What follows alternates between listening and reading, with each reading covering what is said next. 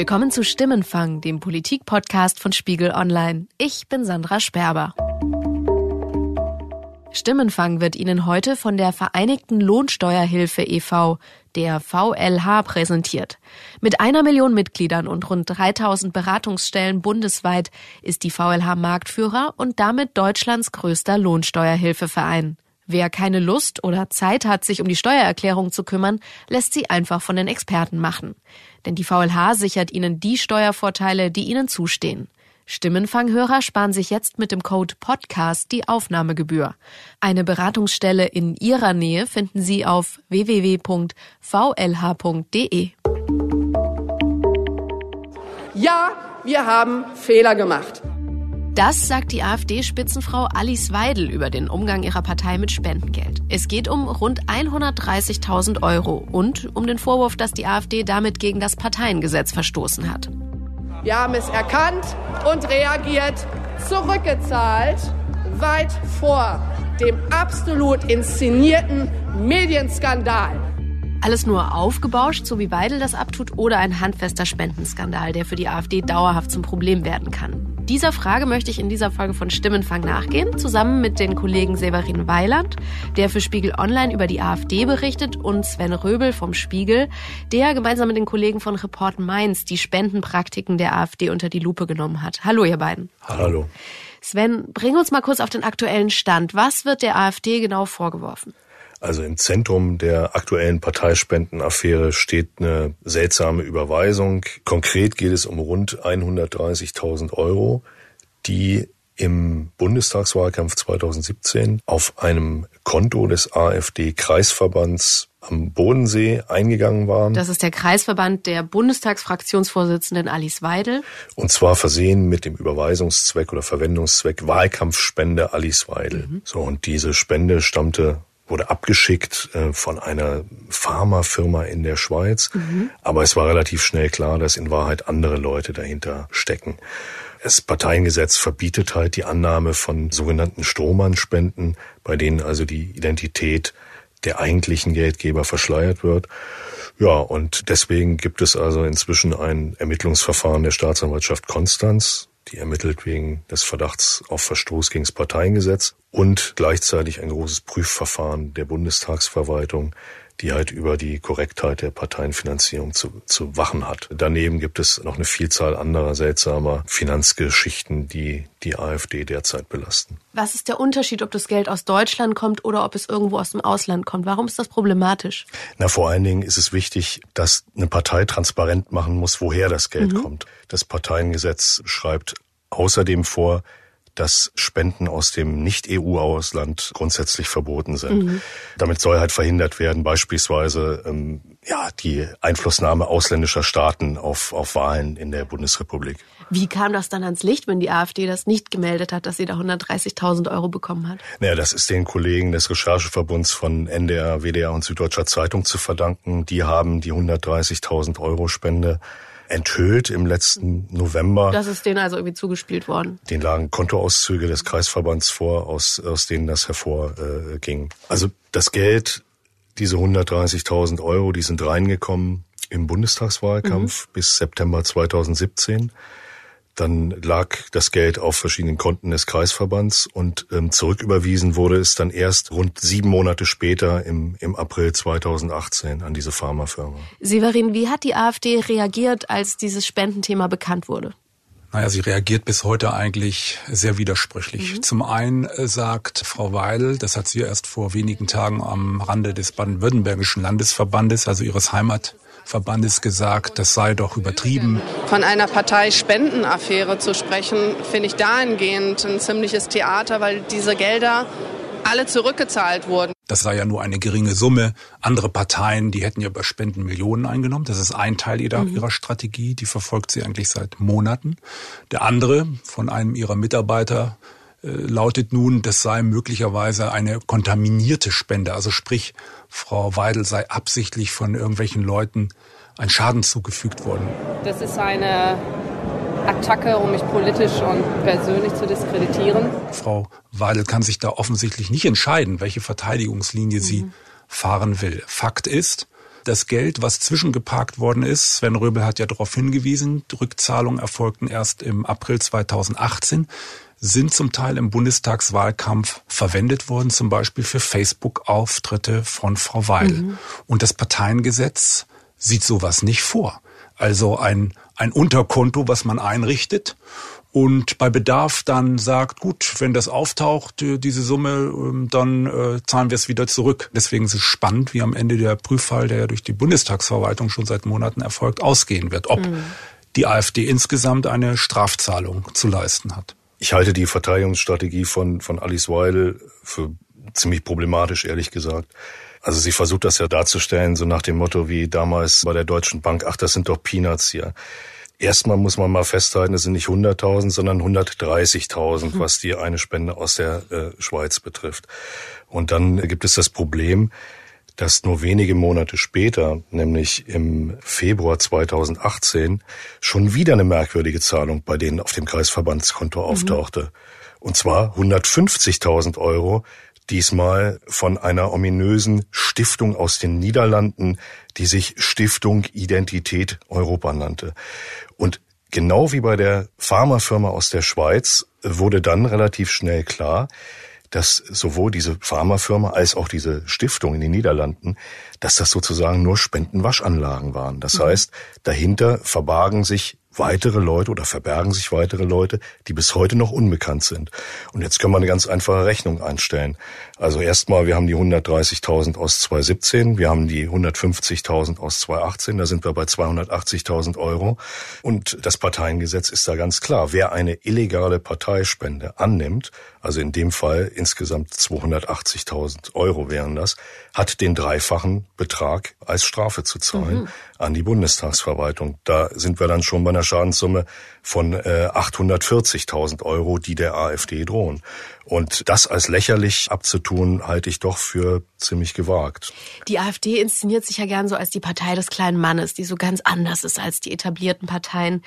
Du hast es gerade schon gesagt, Alice Weidel hat am Rande dieses Landesparteitags in Baden-Württemberg das dann auch so ein bisschen zu ihrer Verteidigungsstrategie gemacht.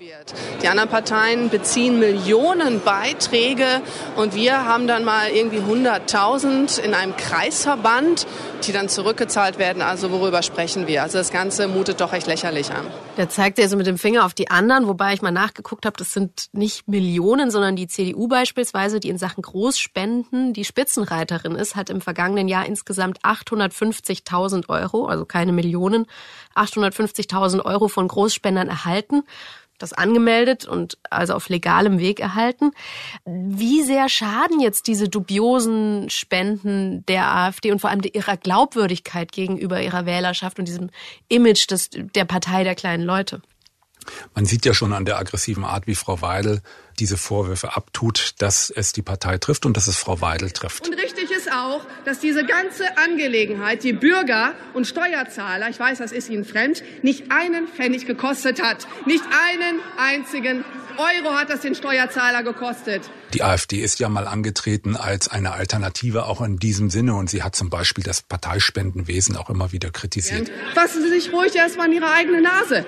Denken Sie mal ein paar Monate zurück. Da haben Sie kurz vor der Sommerpause mal eben die ohnehin großzügig bemessene staatliche Parteienfinanzierung um satte 15 Prozent oder 25 Millionen Euro erhöht. Einfach mal so, weil Ihnen die üppigen Summen die sie schon einstreichen, immer noch nicht reichen anscheinend. Jetzt ist sie mittendrin in diesem System und sie kommt da auch nicht so leicht raus. Und die Umfragen über die Glaubwürdigkeit zum Beispiel der AfD in der eigenen Klientel zeigen, dass eine Mehrheit der AfD-Wähler nicht glaubt, dass die AfD das Gemeinwesen verbessern würden, wenn sie an der Regierung wären. Das mhm. heißt, diese Partei wird aus völlig anderen Gründen gewählt, nämlich aus Protest. Mhm. Alice Weidel sagt, sie kennt diese Spender nicht. Mir sind diese gesamten Namen völlig unbekannt. Ich kann dazu nichts weiter sagen. Also ich, mir ist das völlig schleierhaft, ähm, wie so etwas zustande kommt.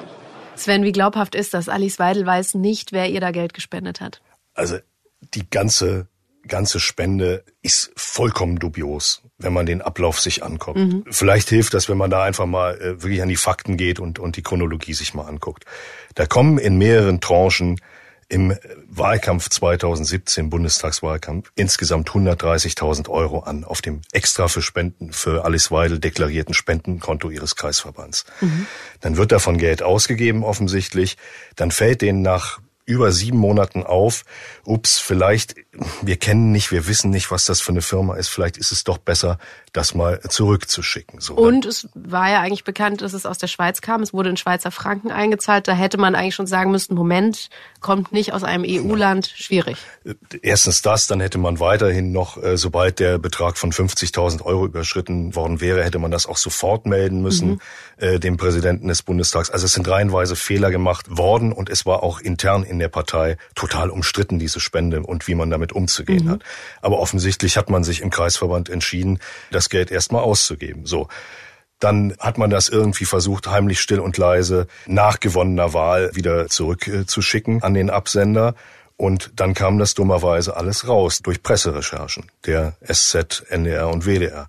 So, dann wurde erst mal gesagt, ja, äh, diese Pharmafirma, das kennen wir ja nicht und so weiter. Dann hat ein Vertreter dieser Pharmafirma plötzlich behauptet, ja, er hat das Geld ja gar nicht selber gespendet, sondern er hat das nur weitergegeben im Auftrag eines Dritten. Ja, wer ist das denn? Ja, das äh, mochte, mochte er nicht sagen. So, dann ging das so weiter, dass dann schließlich die auch ihren Rechenschaftsbericht abgeben mussten Ende vergangenen Jahres für das Geschäftsjahr 2017. Und da kam die dann AfD die AfD, die Bundestagsverwaltung. Ja. Und da kam dann plötzlich eine weitere neue Version. Und zwar hieß es, äh, hieß es dann dort, das sei gar keine Spende aus der Schweiz und sei auch nicht von einem Treuhänder, sondern die Spende stamme in Wahrheit von mehreren Personen aus Deutschland und anderen EU-Staaten. Und die Namen dieser Person habe man unverzüglich dem Bundestag weiter mhm. übermittelt. So, und am Ende war das wohl eine Liste mit insgesamt 14 Personen. Das habt jetzt ihr und die Kollegen von Report Mainz recherchiert, diese Liste? Unter anderem, genau. Und die wurde dann eingereicht. Und schon alleine diese Anzahl 14 hat damals viele Leute stutzig gemacht, weil wenn man also diesen Betrag nimmt, 130.000 Euro, und den mal durch 14 teilt, kommt man auf eine Summe von knapp 9.000 und noch was und ist damit knapp unter der Veröffentlichungsgrenze von 10.000 mhm. Euro, die für Spenden gilt. Also das war schon seltsam. Diese 10.000, das ist also eine wichtige Grenze. Wir hatten es ja vorhin schon, 50.000 Euro als Spende muss man sofort melden und alle Spenden, die bei 10.000 oder mehr liegen, muss man später in seinem Rechenschaftsbericht aufführen als Partei, richtig?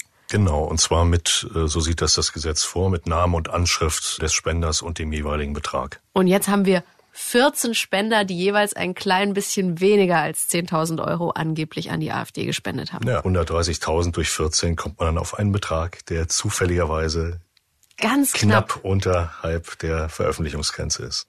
Severin, die AfD rechtfertigt sich ja damit, dass sie eben noch so eine junge Partei ist, dass sie nicht dieselben Strukturen hat wie die anderen Parteien, die im Bundestag vertreten sind.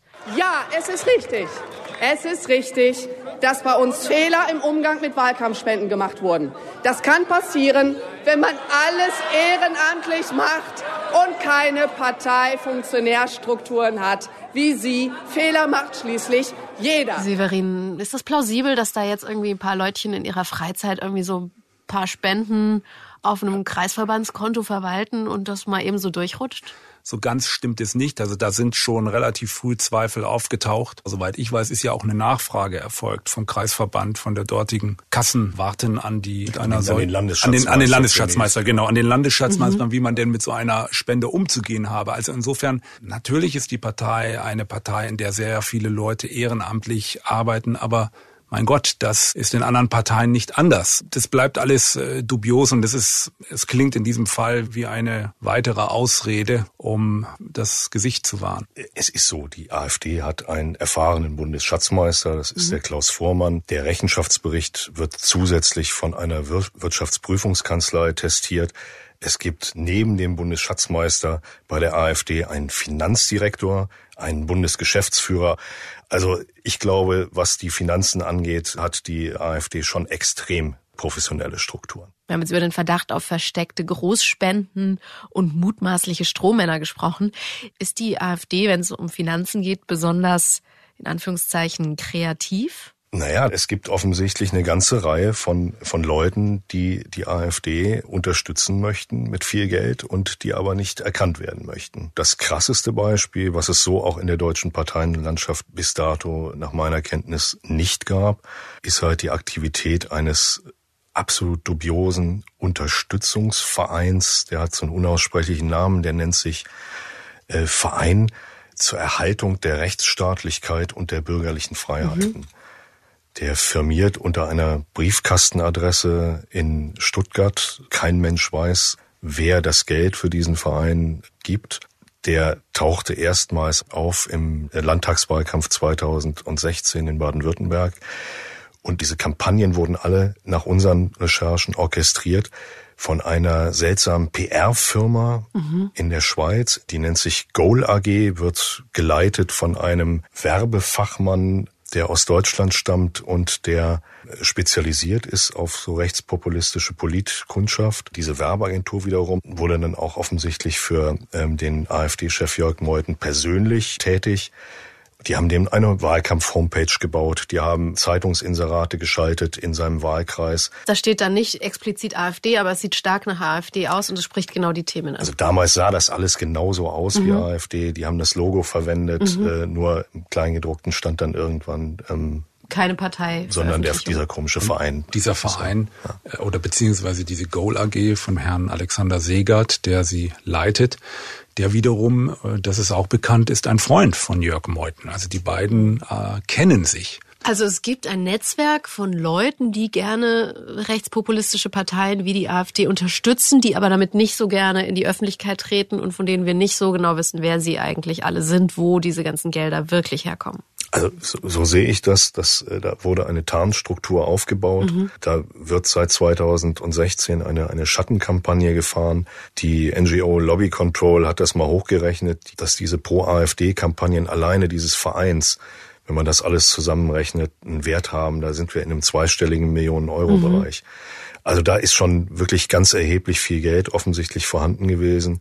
Und kein Mensch weiß, wo das herkommt. Mhm. Da sind wir wieder bei dem Image-Thema, also die AfD, die sich gerne als die Partei der kleinen Leute gibt, die aber dann so mächtige Spender und große Mengen Geld offensichtlich im Hintergrund hat. Ich fand es jetzt bei dem Landesparteitag in Baden-Württemberg auch interessant, dass es da so einen gewissen ja, so ein Riss oder so eine Kluft zwischen der Parteiführung, dem Partei-Establishment und einem Teil der Basis gab. Das wurde dann ganz deutlich, als sich Parteichef Jörg Meuthen gegen Rechtsradikale in der Partei ausgesprochen hat. Tut nicht so, tut nicht so, ihr die wahre AfD. Ihr seid nicht die wahre AfD, das seid ihr gerade eben nicht. Da wurde er also ganz deutlich von einigen ausgebuht.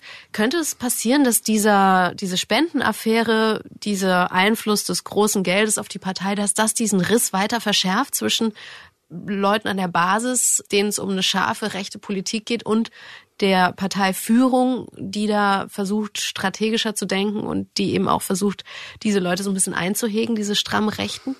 Nein, das bezweifle ich. Ich glaube, dass auf dem rechten Flügel, also diesem Netzwerk der Flügel um Björn Höcke ja auch Strukturen existieren, bei denen man versucht, an den bestehenden Strukturen der Partei äh, Gelder einzu, mhm. einzuwerben.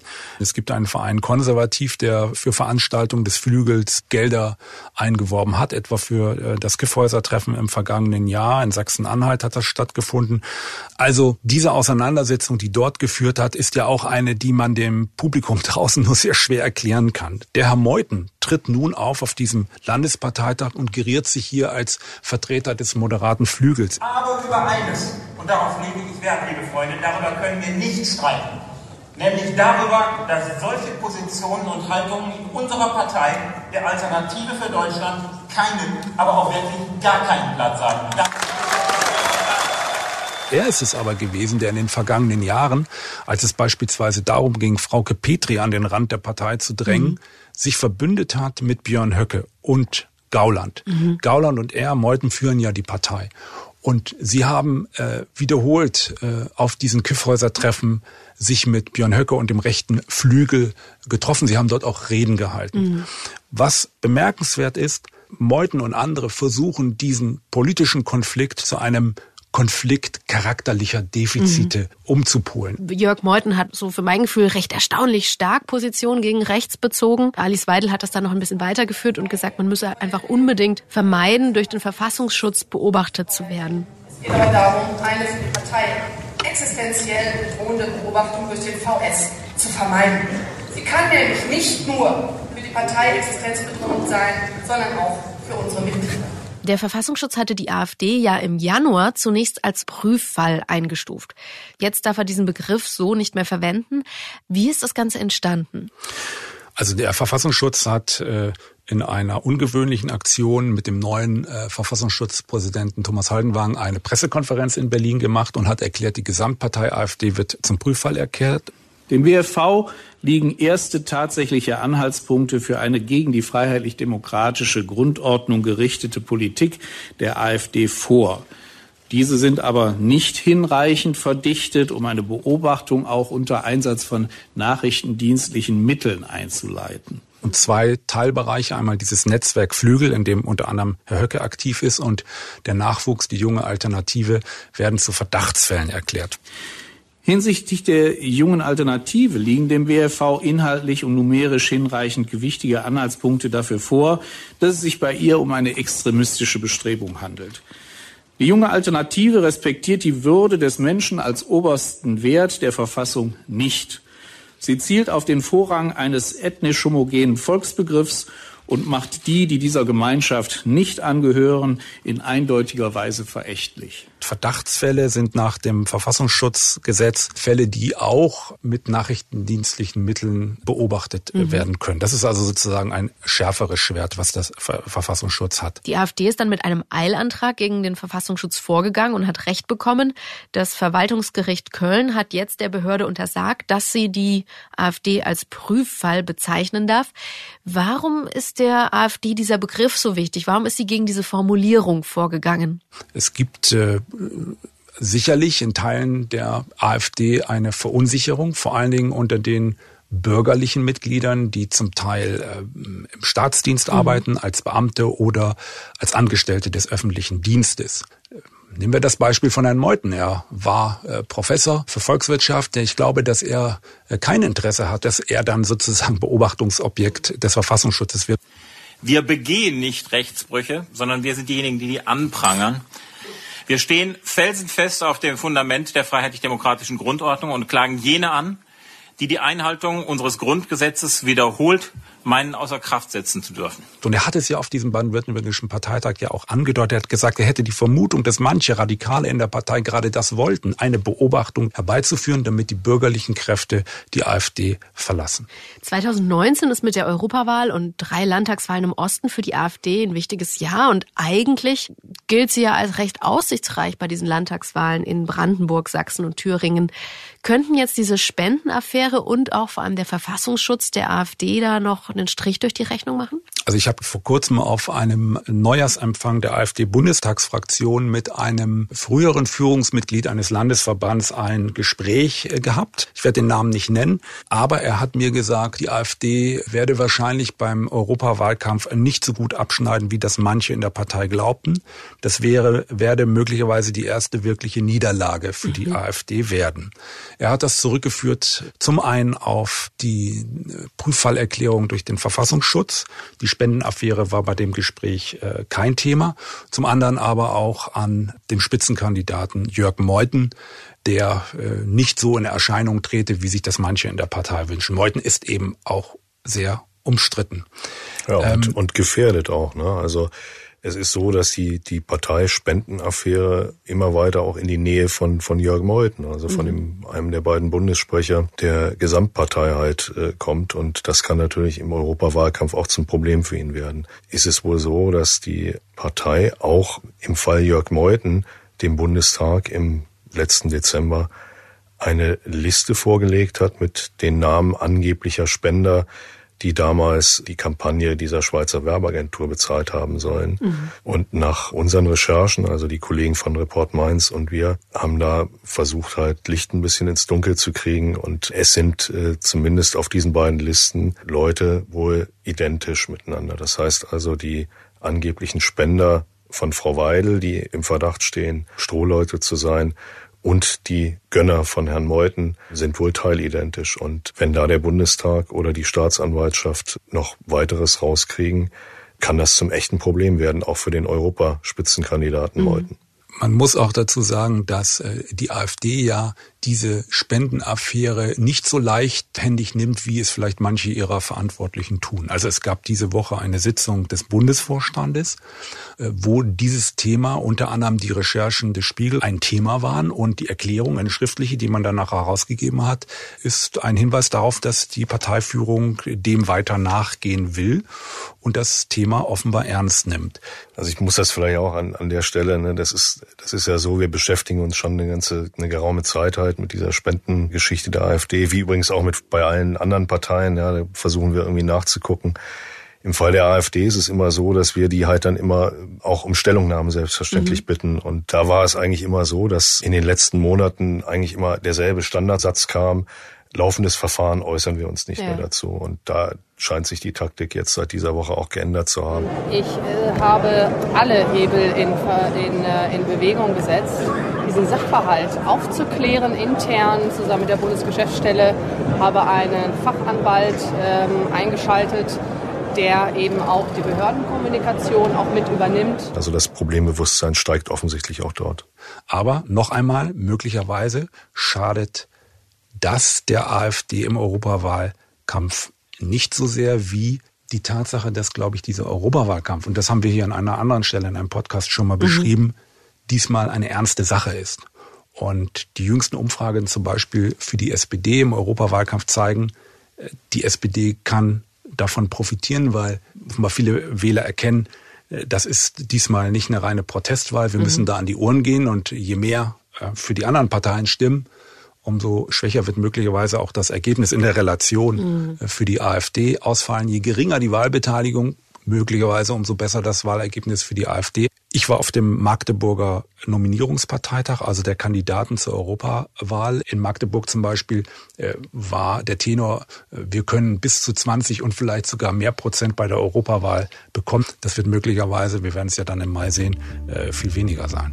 Vielen Dank euch beiden. Ja, danke. Danke auch. Das war Stimmenfang, der Politik-Podcast von Spiegel Online. An dieser Stelle nochmal die Erinnerung von unserem Sponsor. Ihre Steuererklärung müssen Sie bis zum 31.07. abgeben. Oder noch besser, lassen Sie Ihre Steuer machen von der VLH. www.vlh.de die nächste Episode gibt's wie immer ab Donnerstagmittag auf Spiegel Online, Spotify und in allen gängigen Podcast-Apps. Und für alle Berliner der Hinweis auf unsere Stimmenfang Live-Veranstaltung am 14. März im Spiegelsaal in Berlin. Alle Infos dazu finden Sie auf www.spiegel-live.de. Wir diskutieren übers Jungsein in der Politik mit Kevin Kühnert, Luise Amtsberg und Philipp Amthor. Karten gibt's auf spiegel-live.de.